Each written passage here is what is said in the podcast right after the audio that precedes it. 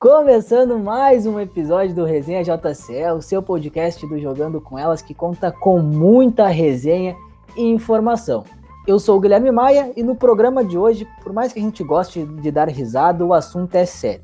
Isso porque falaremos dos descasos envolvendo o futebol feminino aqui no Brasil, o país do futebol que tem uma grande disparidade quando se trata de homens e mulheres que praticam este esporte. E para me ajudar no debate, teremos a presença deles, que já são figurinhas carimbadas do Resenha JC, João Camardelli e Valéria Ascensia. E para fechar o elenco, a nossa mesa redonda virtual, teremos também a presença dela, a cara do Jogando com Elas no YouTube, Milena Costa. E eu, como não sou fominha, já passo a bola para ti, João. Tudo certo contigo? Fala, Guilherme, tudo certo. Vamos então para um programa que promete ter muita polêmica, declaração forte aí de tanto da gente quanto de pessoas que podem ter vindo a falar alguma besteira, podemos dizer assim, durante a pandemia. Olá Gui, olá João, olá Milim, tudo bem com vocês? Então, vamos para mais um resenha e hoje o assunto Hoje o assunto tá sério, tô, tô até com medo desse debate aí. Oi, gente, tudo bem? Muito obrigada pelo convite, né? E hoje sim, hoje, né? Hoje tá pro fight, hoje realmente tá pra treta.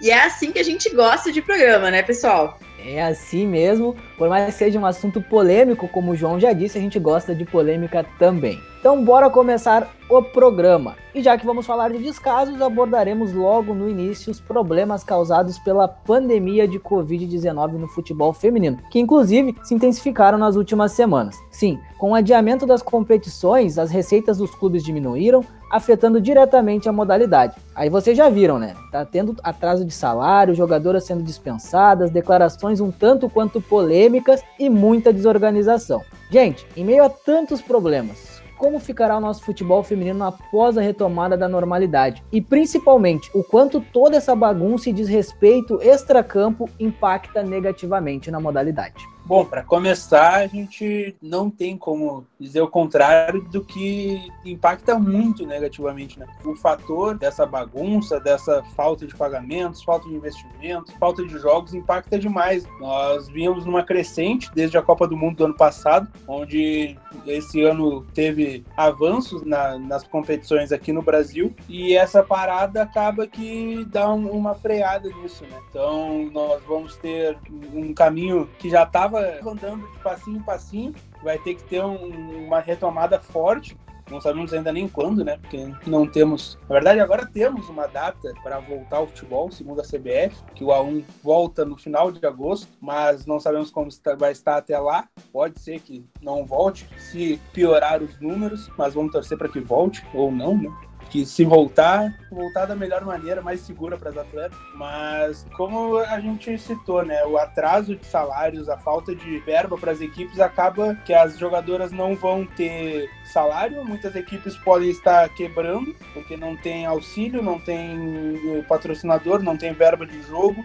Então elas, as equipes estão atrasando salários, tem jogadoras que não, não receberam valores, então isso é muito complicado, né?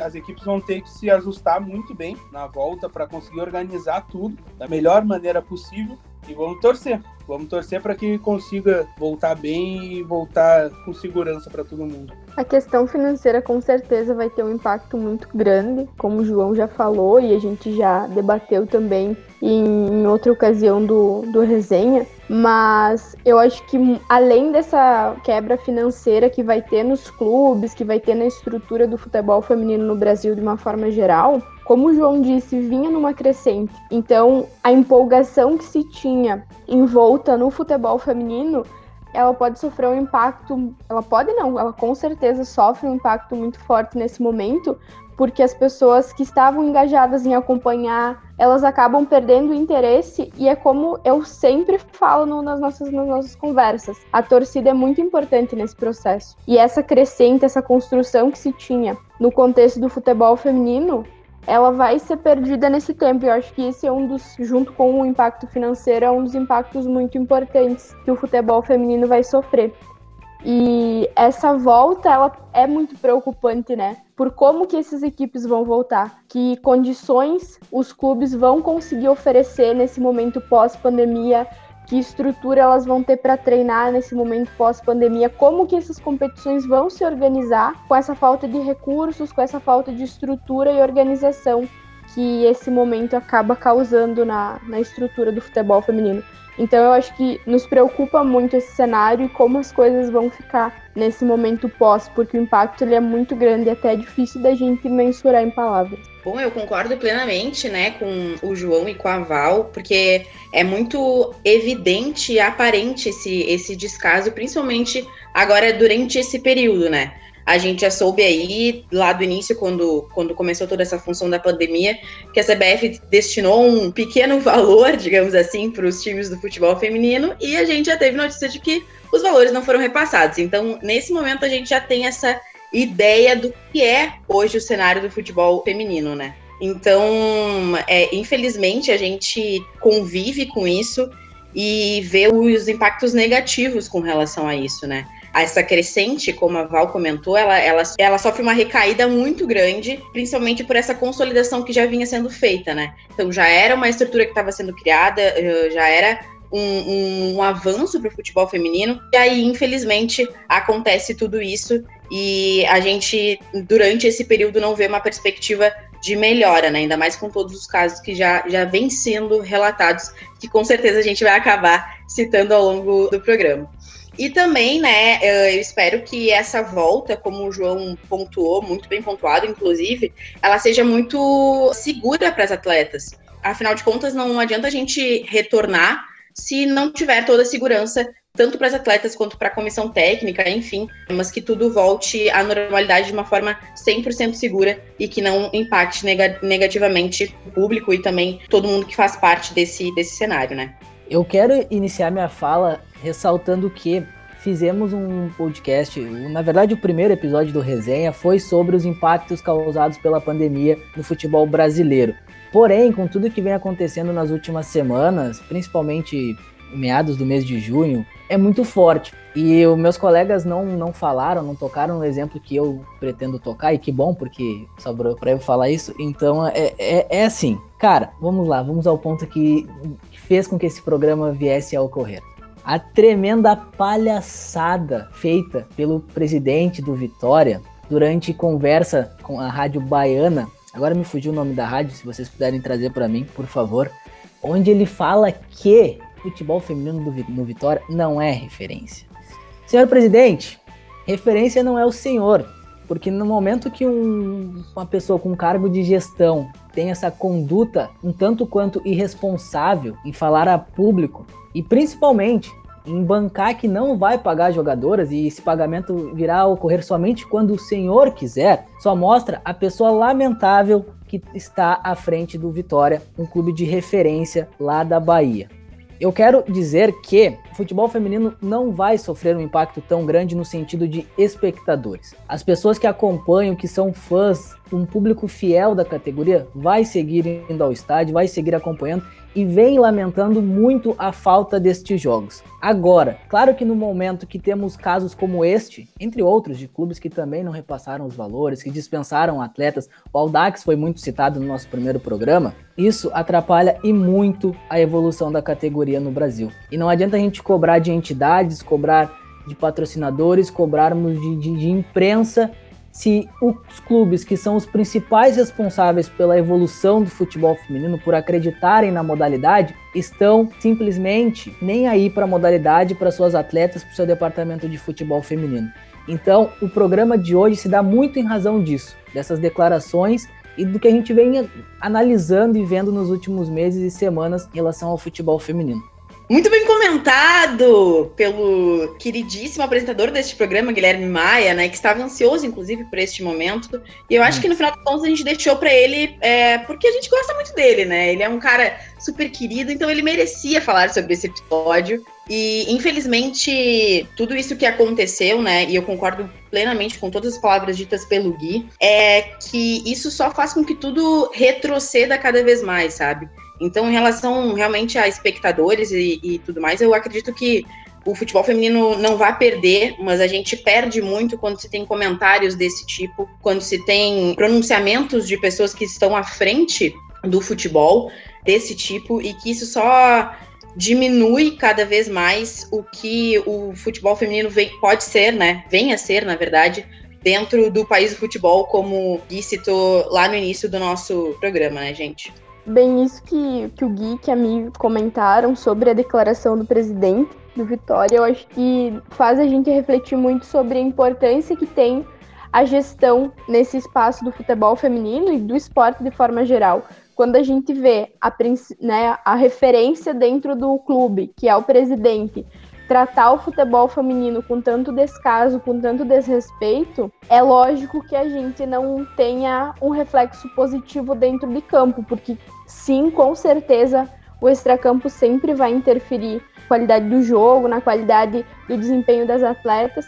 E aí quando a gente percebe que o presidente de um clube ele trata o futebol feminino com desrespeito, porque não tem outra palavra. Aliás, a gente está sendo extremamente educado em falar dessa forma, porque o que foi a forma como o presidente do Vitória falou sobre o futebol feminino do clube, que é sim muito bom e, na minha opinião, é muito melhor do que é feito pelo time masculino. Quando se trata dessa forma, a gente está sendo elogioso ao dizer que ele foi desrespeitoso com o futebol feminino porque foi muito grave essa declaração dele.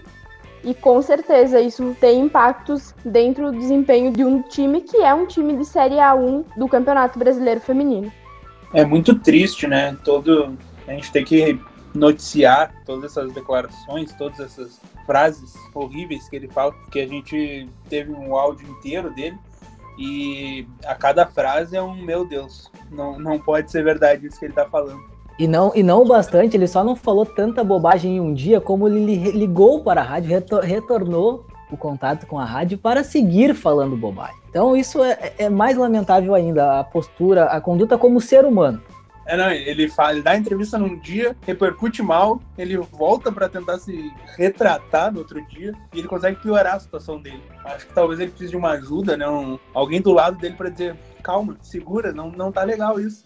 Mas o Vitória, inclusive quando saiu esse áudio, que a gente noticiou lá no jogandocolas.com.br, quem não acompanhou, acompanhe lá. Mas a gente tentou entrar em contato com o Vitória para ter uma posição do clube sobre as falas dele. Uh, não fomos atendidos. Acho que eu entendo por quê, né? Porque o que, que o clube ia falar naquela, naquele momento? Afinal, é o presidente que está falando, né? Mas tudo bem. E sobre esse descaso, eh, a gente tem o um exemplo em campo, né? No início de 2020, Uh, houve boatos de que o Vitória não participaria do Brasileirão A1, porque não, não iria ter equipe, não iria investir, não, não ia participar. Mas acabou que participou e botou a equipe sub-16 para jogar. Botou as gurias para disputar e a gente está tendo o reflexo em campo, né? Vitória é uma das piores campanhas, se eu não me engano, só perde para Ponte Preta, só ganha da Ponte Preta, na verdade, na, nas campanhas, mas é o penúltimo colocado do campeonato, sem vitória, não fez ponto ainda, então é, é complicado, né? Toda a situação às vezes a gente olha só o resultado em campo e pensa, meu Deus, o que, que acontece? Aí o presidente vem dar essa declaração, aí a gente consegue imaginar o que acontece né, dentro do clube, nos vestiários, nos corredores da, da equipe baiana. E é por isso que eu digo que o time feminino consegue ser melhor que o masculino. Porque não tem investimento, não tem estrutura, não tem respeito e ainda assim vai lá e faz o que pode. O time masculino, pelo visto, tem o respeito do presidente, tem maior investimento, tem estrutura para quê, né? Para todo ano tá aí beirando para cair para a Série B. Então é isso, eu acho que é uma reflexão importante para a gente fazer. Enquanto a modalidade futebol feminino internamente for tratada como segunda opção, ou então apenas como necessária para que a equipe masculina possa jogar competições, o cenário não vai mudar, infelizmente. A gente teve outro caso, e para não ficar batendo só em cima do, do que foi falado pelo Paulo Carneiro, presidente do Vitória, também temos o Atlético Mineiro, que resolveu acabar com as categorias de base durante este período de pandemia, muito por conta disso, porque não tinha verba para manter as atletas, e isso que elas não recebem nenhum salário, né? elas recebem uma bolsa auxílio.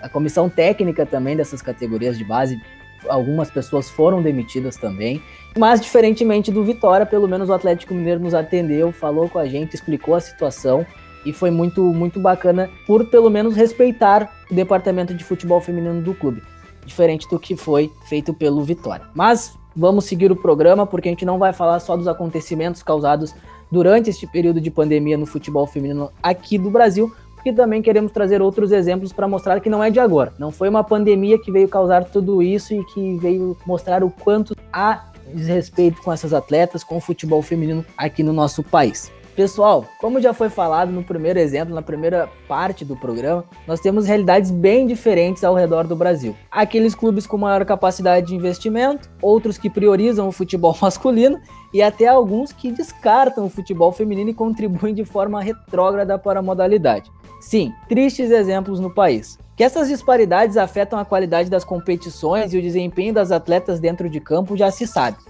Mas galera, na opinião de vocês, quais seriam as medidas para reverter essa situação e alcançarmos de certa forma uma equidade entre futebol feminino e masculino. Também podemos trazer outros exemplos de diversos casos desrespeitosos que ocorreram ao longo da história, mais recentemente, claro, para a gente ilustrar e também buscar soluções. Então, Gui, acho que a gente comentou já algumas ideias nos programas anteriores de como a gente pode tentar conseguir essa equivalência entre futebol masculino e feminino né?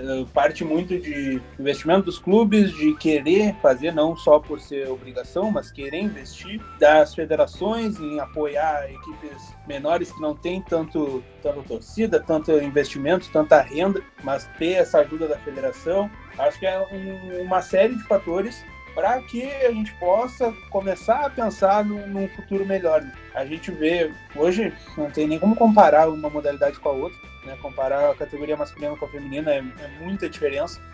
E como eu disse no programa anterior do, dos estaduais, eu acho que vai demorar bastante ainda para a gente ter uma, algo parecido entre as duas. Assim. Eu acho que é muito difícil. A gente está lutando, né? A gente luta todo dia para isso. Tanto imprensa, a gente divulgando, dando espaço para elas, quanto alguns clubes lutam, né?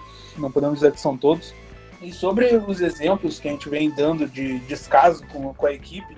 Exemplos de como não gerir uma equipe, melhor dizendo, né, meu amigo João? Porque é complicado. É bem triste, né? A gente tem o caso do Iranduba, que acabou fechando um patrocínio master, que é aquele patrocínio que fica na, na, no meio da cabeça, o grandão, bonito, aparece para todo bem bonito na TV. Ele acabou fechando em 2019 em março de 2019, uma parceria, beleza? Não recebeu o dinheiro no, na primeira data prevista, não recebeu na segunda, era para começar a receber agora em abril de 2020. Fechou a parceria no início de 2019, era para começar a receber agora. E com a pandemia, o que aconteceu? Não recebeu, continua sem receber. Então, tu imagina, eles estão há um ano sem, sem o, o valor estipulado em contrato com o patrocínio master Aí tinha a renda dos jogos, tinha a renda das competições, que ajudava a manter as equipes, mas agora estourou, né? Não tem mais essa renda, não tem mais de onde conseguir dinheiro. A equipe, inclusive, lançou uma vaquinha online, né? Obviamente, né, não é um, algo. Não, não dá nem para vai se manter por uma vaquinha online.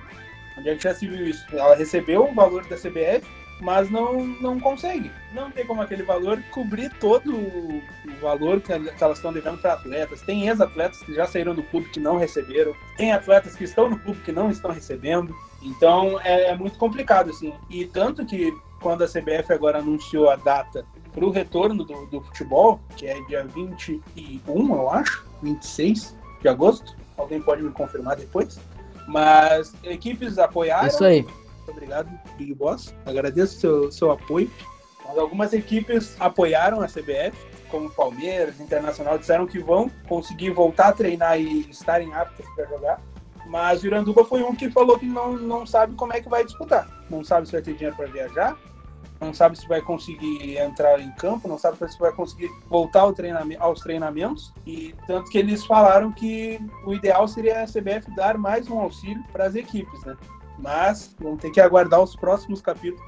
O João fala, falou agora no final sobre a CBF dar mais dinheiro para os clubes, né? Isso também a gente entra em outra problemática, porque a CBF já fez isso e a forma como os clubes distribuíram esse valor foi bem questionável, assim. Eu lembro da gente ter feito um dando a letra e aí a gente citou o Audax, que o Audax fez um, resolveu pegar o dinheiro, fazer uma obra lá no clube. E aí, quando as atletas foram questionadas sobre esse investimento do valor, elas nem sabiam do que se tratava.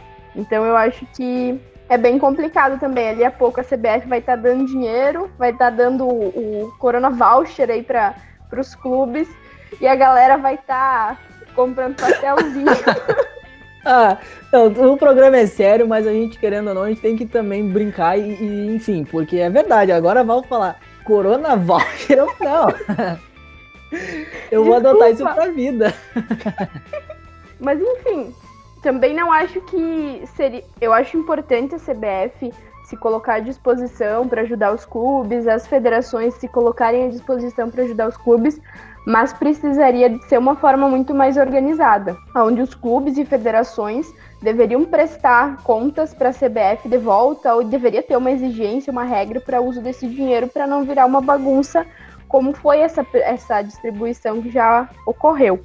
E o, quando o Gui pergunta, né, o que saídas poderiam ser tomadas para uma para igualar né, as modalidades, enfim. Quando a gente estava conversando sobre a temática do programa, eu fui pesquisar algumas coisas e eu encontrei uma lei criada no Distrito Federal que proíbe que uh, competições sejam deem premiações diferentes para competições masculinas e femininas.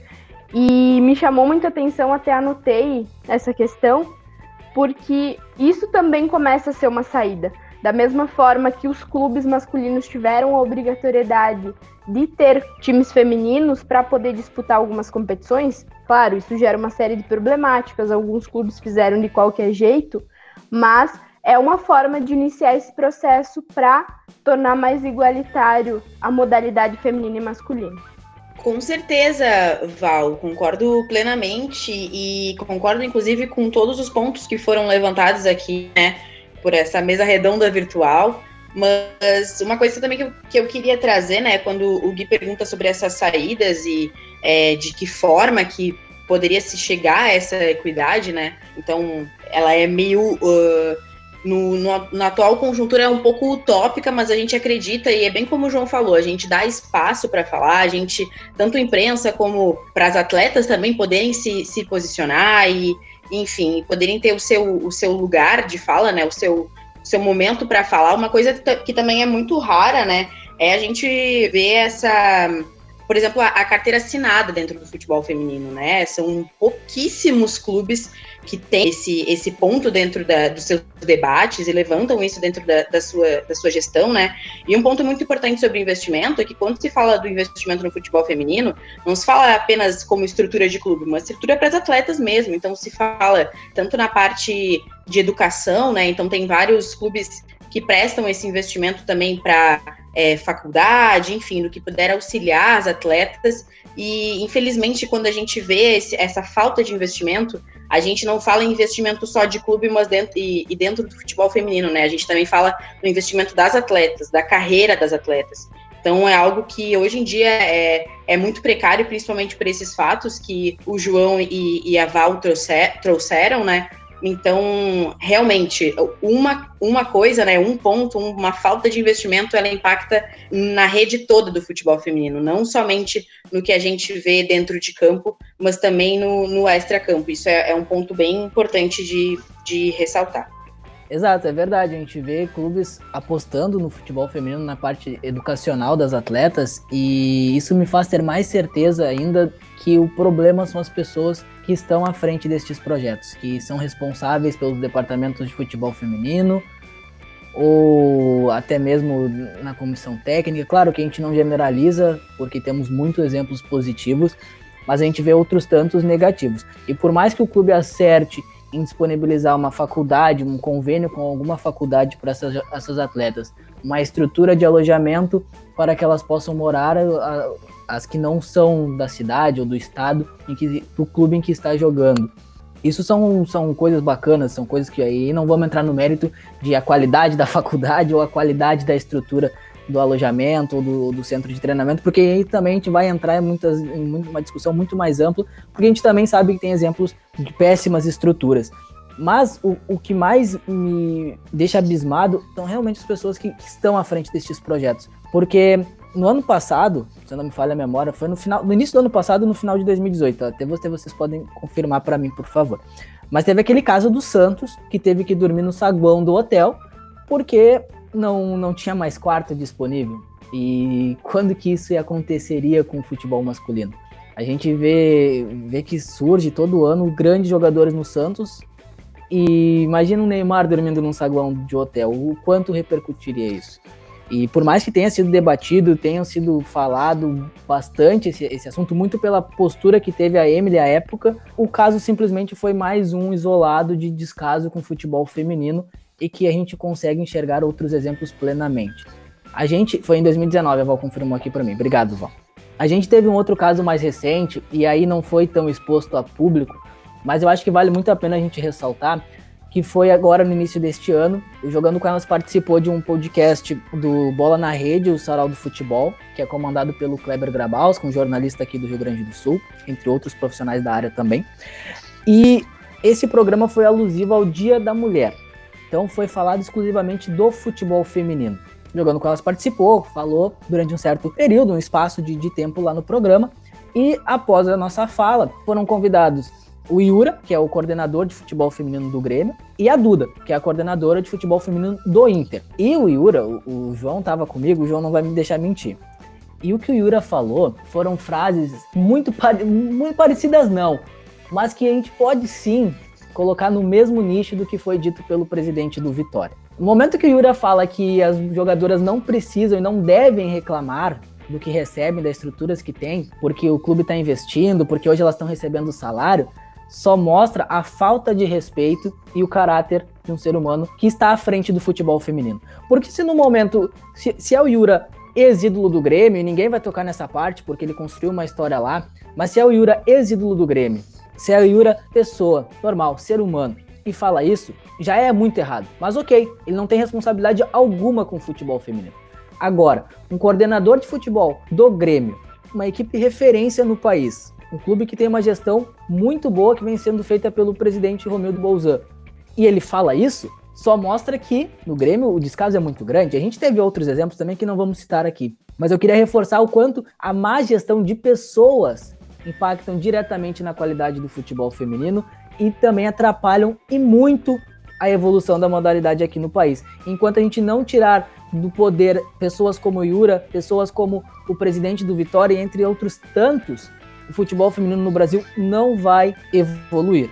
E para responder a pergunta que eu mesmo fiz em questão de solução, é justamente isso: tirar do poder essas pessoas, investir mais na modalidade, seja na parte comunicacional, seja em estrutura, mas principalmente futebolística, porque no momento que isso realmente acontecer, a gente vai poder notar melhorias e muito grandes no futebol feminino aqui do nosso país.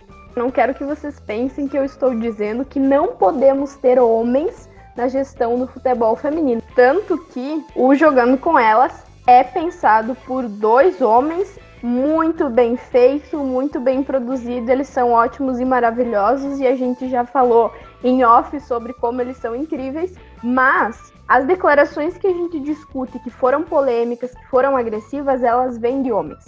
E quando a gente olha para a Federação Paulista, que é a federação mais organizada, com competições mais organizadas, com clubes mais fortes do país, ela é comandada por uma mulher.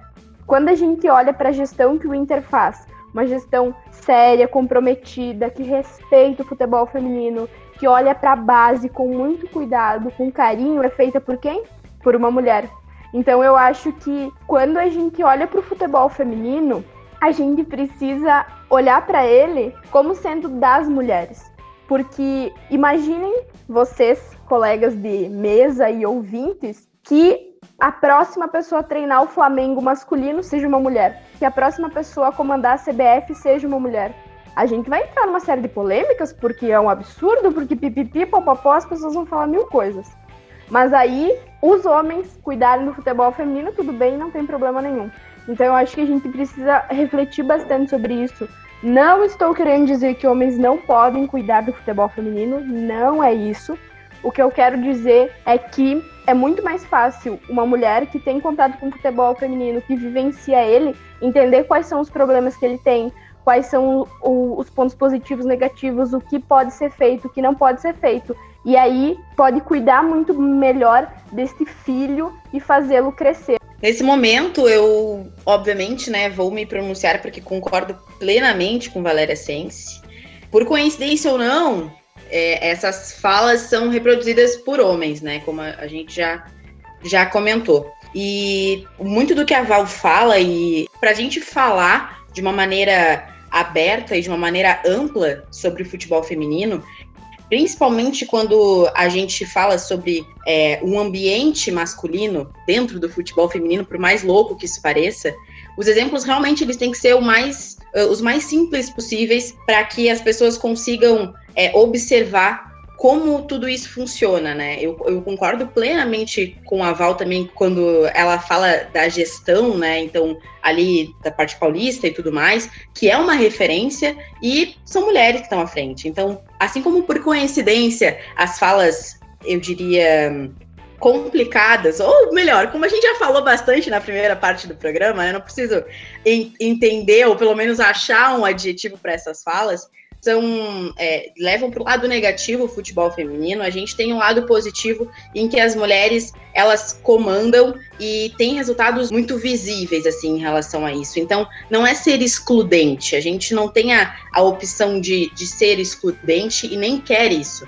Até porque, como a Val citou, né, o Jogando com Elas foi feito e foi idealizado por dois homens. Então, isso é muito reconhecível e muito importante de ser citado porque afinal de contas a gente está aqui num espaço é, democrático para poder falar sobre futebol feminino. Então o espaço está aí para todos, mas agora quando se tem pessoas no poder que querem excluir esse, ou pelo menos criar uma capa de quem pode falar e quem pode tomar a decisão, o negócio realmente fica muito, muito complicado, assim. Eu espero que é, se tenha mais, cada vez mais essa consciência de que os homens dirigentes, né, eles podem aprender muito e devem aprender muito com quem realmente vive futebol feminino. Uma das coisas que eu queria trazer nesse, nesse momento é um programa chamado, um programa né, esportivo chamado é, Jogue como uma Garota, que foi idealizado por uma mulher para que mulheres se sintam confortáveis dentro do ambiente do futebol. Então, imaginem isso, é um momento de acolhimento e a chamada para esse, esse projeto, né? Eu falei programa, mas era projeto, é que, mãe, você é muito bem-vinda com seu filho ou com sua filha dentro do nosso programa. Então fique bem à vontade, faça parte, vem entender sobre o que é futebol e tudo mais. E a Letícia Muniz, que é quem idealizou tudo isso, ela fala: Bom, eu sempre gostei, mas eu nunca tive o contato, eu nunca pude é, entender, ou pelo menos nunca teve alguém para me ensinar, mas eu sempre gostei. Então, a partir disso, eu tive uma vontade e eu falei com técnicas, eu falei com pessoas dentro do futebol feminino para serem voluntárias nesse, nesse projeto e para trazer cada vez mais mulheres que estão com seus filhos e também, né, que se sentem confortáveis com ou sem filhos, mas para o espaço do futebol. Então, eu acho que iniciativas como essa são cada vez mais perceptíveis e, devem ser cada vez é, mais feitas por esse sentido de que a gente tem que se sentir confortável dentro do espaço em que a gente deve ocupar. Eu acho muito pertinente, assim, e concordo com tudo que vocês falaram. E ali, quando a Val fala, imagina se o próximo técnico do Flamengo fosse uma mulher. Cara, ia ser sensacional. Imagina, ou, tu acha que a Tatiele Silveira, que é talvez a maior treinadora atualmente no Brasil, ela não tem uma, uma carreira, ela não tem capacidade para treinar melhor do que vários técnicos que a gente vê que atuam só porque estão ali. Olha, é, poderia dar exemplo de vários, não vou dar, para não, não deixar talvez uma raiva pessoal que eu tenho de alguns treinadores, mas tudo bem, não vou citar.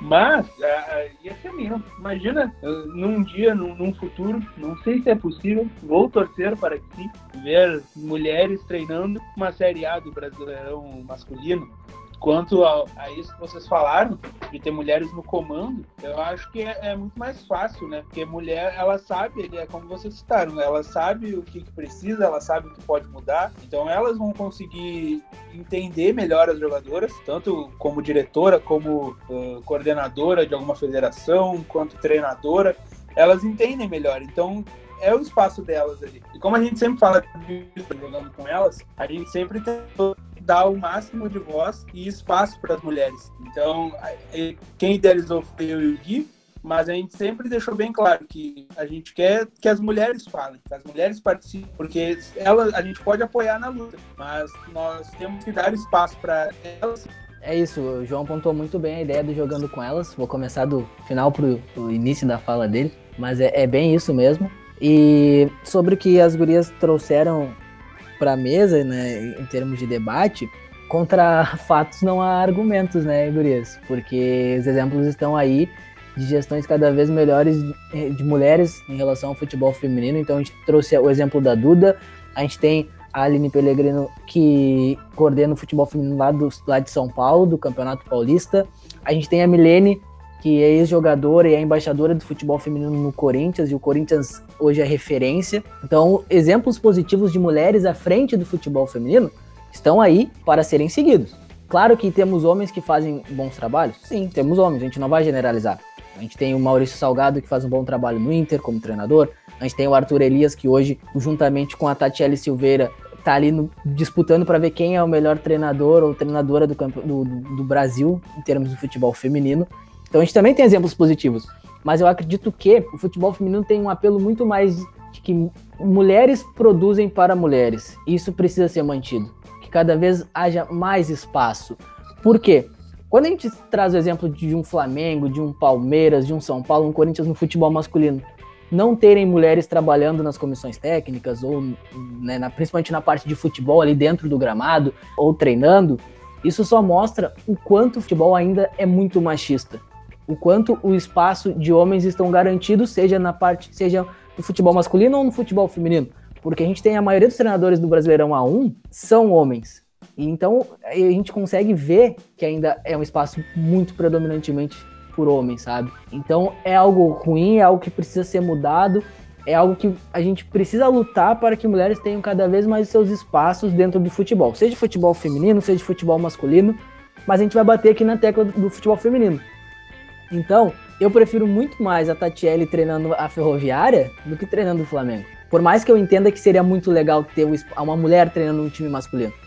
Mas, cara, vamos deixar a Tati na ferroviária, sendo exemplo no futebol feminino, com uma equipe muito boa, se construindo, se reconstruindo e brigando por títulos. Então, acho que é muito isso. A gente tem exemplos maravilhosos de mulheres na gestão do futebol e que continuem assim e que homens ou outras mulheres consigam também entender isso e passar a utilizarem esses exemplos para seus clubes. E que a gente encontre cada vez menos Iranduba tendo que fazendo contratos por bitcoins, por moedas criptografadas para poder sobreviver, que o diretor do Grêmio não tenha que falar essas bobagens porque não deveria nem estar ali para começar pela sua incapacidade profissional. Presidente do Vitória também, sabe? Então, que haja mudanças. Mudanças precisam acontecer em todos os sentidos, não só dentro de campo, não somente na gestão mas também principalmente da parte humana das pessoas, para que comecem a valorizar ainda mais o futebol feminino, para que ele chegue no lugar onde ele deve chegar. A gente só, só vou ressaltar, o João teve um probleminha com a conexão, porque programa gravado também tem dessas, né, minha gente?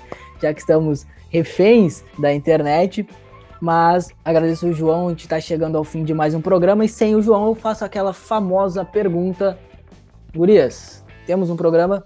Temos um programa. E já que o João caiu, eu queria saber se eu posso lançar uma hashtag agora no final. Eu acho muito pertinente, Val. Então, vai lá, fica à vontade. A hashtag não é pro João, desculpa, João, mas a hashtag é Cadê a Isa? Cadê a Isa? Essa é a hashtag que eu estou lançando. É uma pergunta, mas é uma hashtag porque o, a, a tradição deste programa é ter hashtags, né? Era só é isso, isso mesmo. Cadê a Isa? A Isa não esteve na nossa gravação de hoje, mas espero que no próximo episódio ela compareça. Inclusive, ela não esteve presente nem no Dando a Letra, né, Dona Val? Então, você mais do que ninguém poderia ter criado essa, essa hashtag, porque cadê a Isa? Estamos com saudade de escutá-la. Mi, temos é um programa? Temos um programa, temos um programa, era isso que eu ia falar, e vou ressaltar a hashtag de Cadê a Isa, porque gostaria de mais uma mulher neste debate para falar sobre esse assunto que, olha, rendeu o pano para manga. A gente falou que realmente ia ser polêmico e foi polêmico, e eu fico muito feliz de fazer parte também desse, desse momento, porque é bem isso que o Gui falou. A gente tem que colocar tudo na mesa e falar o que está funcionando, o que, que não, não tá funcionando, para aí sim a gente poder crescer cada vez mais e, retomando a fala da Val, é não precisar fazer essa disparidade, ou pelo menos ter que explicar futebol feminino, né? Falar sobre quem são as atletas, ter que citar o feminino sempre depois que a gente for falar do, do, de campeonatos e de jogos, enfim. Mas a gente caminha devagarinho, mas tenho certeza que a gente vai chegar lá. Então, temos um programa, Guilherme Maia. Top, top, top, top, como diz a Val. Uh... que bom que temos um programa. Que bom que a gente falou. Acho que isso foi mais do que necessário a gente trazer esses assuntos e, e, e debatê-los, porque foi um baita programa e, acima de tudo, necessário. Bom, tá terminando mais um episódio do Resenha JCE. Agradeço ao João, que já saiu, infelizmente. Mas João não sei se faz tanta falta assim. Ele vai cortar mesmo na edição, vou falar. Tô brincando, João, faz muita falta sim. A Val e a Mi, meus parceiros de bancada virtual neste episódio, pela ótima, necessária e, apesar de crítica, conversa. E aproveito para passar a bola para Mi, que além de se despedir da gente, também tem um recadinho para todos nós. Muito obrigada, Gui. Muito obrigada, Val. Muito obrigada, João, né? Que já saiu, mas fazer o quê, né? A gente sente muita falta dele também, né? A gente sabe que a gente sente falta dele, Gui. Eu agradeço a oportunidade de participar mais uma vez aqui com vocês e já aproveito para reforçar que amanhã, quinta-feira, sai mais um Fala Me lá no YouTube do Jogando com Elas. Tá bem legal o conteúdo, tem entrevista, ó, tá sensacional, de verdade. Isso mesmo, Mi. E além do seu programa do Fala Me lá no YouTube, vocês também podem encontrar os programas anteriores do Resenha e as outras edições dos nossos outros podcasts, o Dando a Letra e o Conexão JCE, o qual a gente tá com saudade de fazer por sinal. Então, pode curtir, compartilhar e mandar o seu feedback para a gente para ver se estamos no caminho certo. E é claro, não deixe de nos acompanhar no jogandocomelas.com.br e nas demais redes sociais do Jogando com Elas: Twitter, Facebook e Instagram. E por hoje é isso. Semana que vem nós estamos de volta com mais um programa muito especial para vocês.